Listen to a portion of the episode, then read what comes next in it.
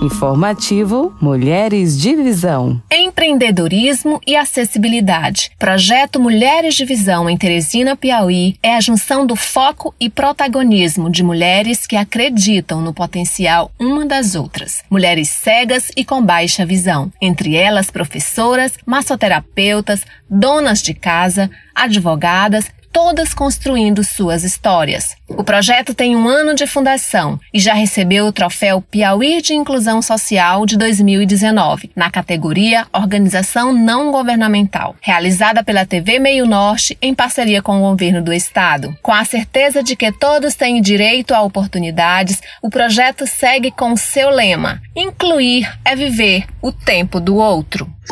Você ouviu Informativo Mulheres de Visão.